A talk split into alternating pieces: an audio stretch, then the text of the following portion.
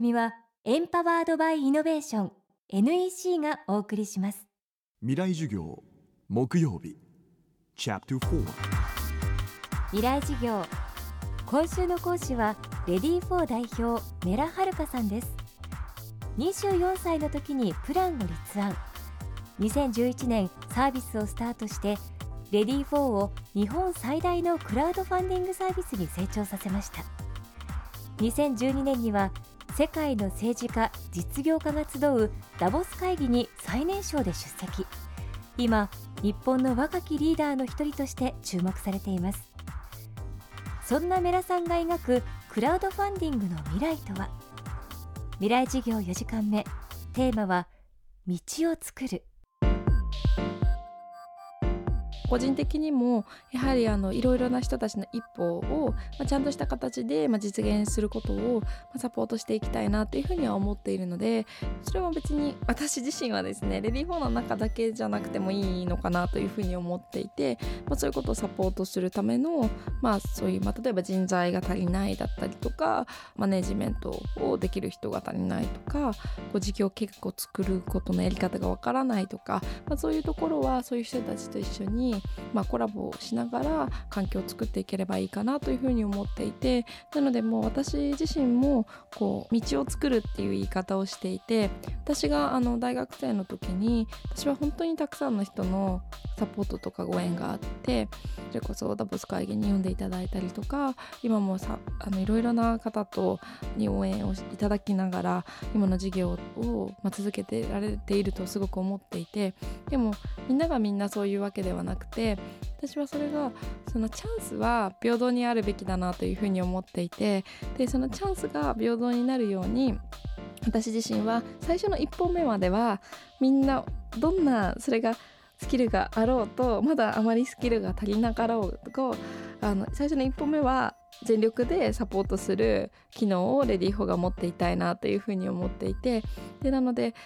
誰もが起業するとか何か自分のやりたいことってあるんだけどどうしたらいいんだろうって思った時にレディー4を選んでいただいてレディー4で何か始めるとその後にあじゃあこの事業をもっと大きくするためにはどうしたらいいんだろうっていう時にこの人に聞くとかこういう組織に行くとかそれこそ投資を受けるとかいろんな道が世の中にあのあってそれがこうどんどんどんどんちゃんと一本道になっていればあのいろんな人たちがチャレンジしやすくあのなるなと思っていてそれが一つ一つが全然分かれているとそれをつかみに行ける人もいるしそれが全然情報が分からないとつかめない人もいると思うのでそれが一本道になるように、まあ、整備していくっていうのを自分もまあすごくやっていきたいなってすごく思っていて、まあ、これはやっぱり自分自身がその自分の事業を立ち始める前にあのシリコンバレーにいてスタンフォードにいた時にやっぱりこう学校を中心にしてスタンフォードで例えば Google はスタンフォードで生まれてるんですけれどもこう学生たちが作った